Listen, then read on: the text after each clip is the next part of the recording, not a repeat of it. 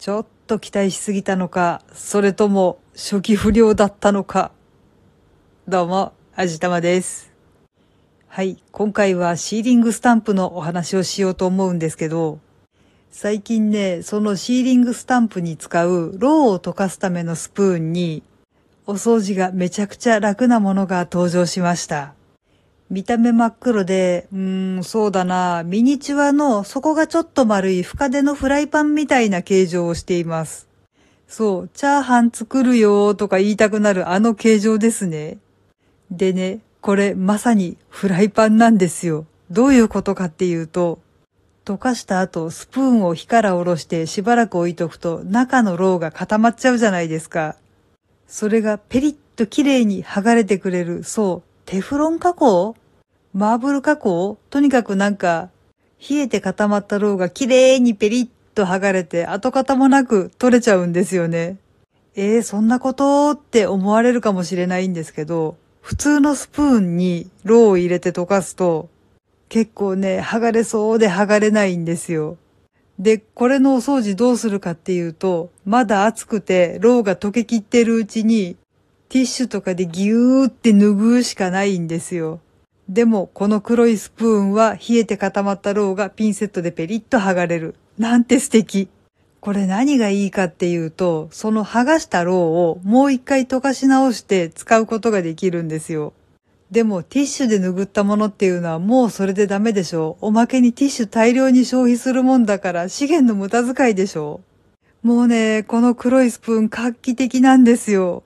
私自身もめちゃくちゃ重宝だなって思ってるし、シーリングスタンプの動画を上げてる方たちもその黒いスプーンみんな使っていらっしゃるんですよ。これはいいものを手に入れたと思って大喜びで使ってたんですけど、私のこの黒いスプーン4回ぐらい使ったところでペリッと剥がれなくなってしまいました。使うのは特に問題なくスプーンとして使えるんですけど、お掃除が必要になりました。つまり普通のスプーンになり下がってしまったわけです。これどうなんだろう？私が期待しすぎただけなのかな？もっとたくさん回数使えるもんだと思ってたんですけど。なんかちょっとダメになってしまいました。これは私が悪かったの？それともスプーンが悪かったの？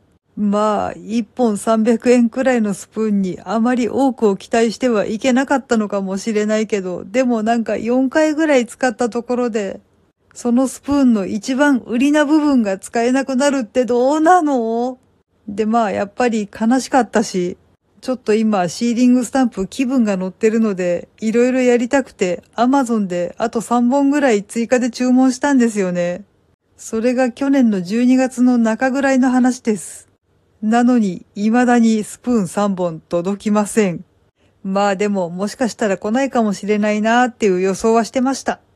はるばる中国から来る上に、今正月休みだよなーとかって思ってはいるんですけど、一応 Amazon の注文履歴を見ていたら今日あたり届くはずだったんですよ。